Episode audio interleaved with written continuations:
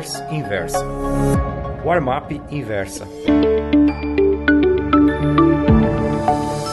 Até a eleição presidencial de 2016, quando o republicano Donald Trump derrotou a democrata Hillary Clinton, embora ela tivesse vencido no voto popular, socialismo era uma palavra estigmatizada nos Estados Unidos, quase um impropério. Só que, naquela ocasião, um candidato com ideias socialistas chegou às semifinais das primárias. Estou me referindo, é claro, ao senador pelo estado de Vermont, Bernie Sanders. Ele disputou com a senhora Clinton até o turno decisivo, eliminando no caminho uma série de concorrentes. Sanders é extremamente popular entre os jovens, mesmo sendo um tremendo coroa, apenas um ano mais moço do que eu. É preciso que se explique, para não dar lugar a mal entendidos, que o que ele propõe é um socialismo light, embora possa ser considerado um escândalo na linha de pensamento WASP, White Anglo-Saxon Protestant, que, aliada com a concepção de país dos rednecks, caipiras, elegeu Trump.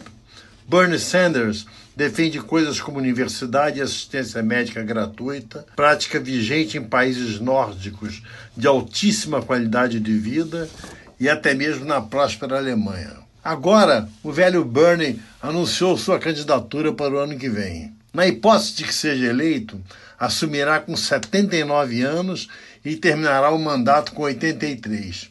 Isso se não partir para os tradicionais Four More Years, slogans do, dos candidatos à reeleição nos Estados Unidos, aí iria até os 87.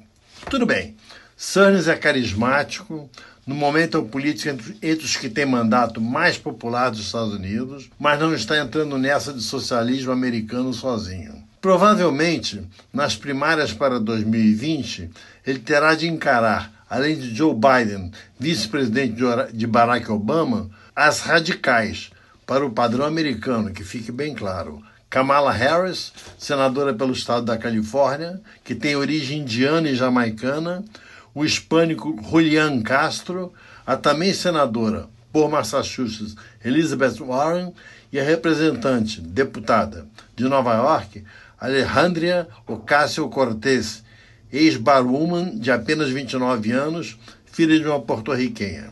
Alessandra ainda não pode ser presidente, a idade mínima é de 35 anos, mas tem condições de influir muito na escolha do candidato, tanto são os seus seguidores nas redes sociais. Mas o que será que esse pessoal defende que tanto atrai os jovens? Nada mais, nada menos do que programas sociais financiados por taxações dos ricos, ou seja, justamente o contrário da doutrina Trump. 61%. Vou repetir: 61% dos eleitores americanos defendem uma taxação de 2% sobre fortunas acima de 50 milhões de dólares e 3% para quem tem mais de 1 bilhão.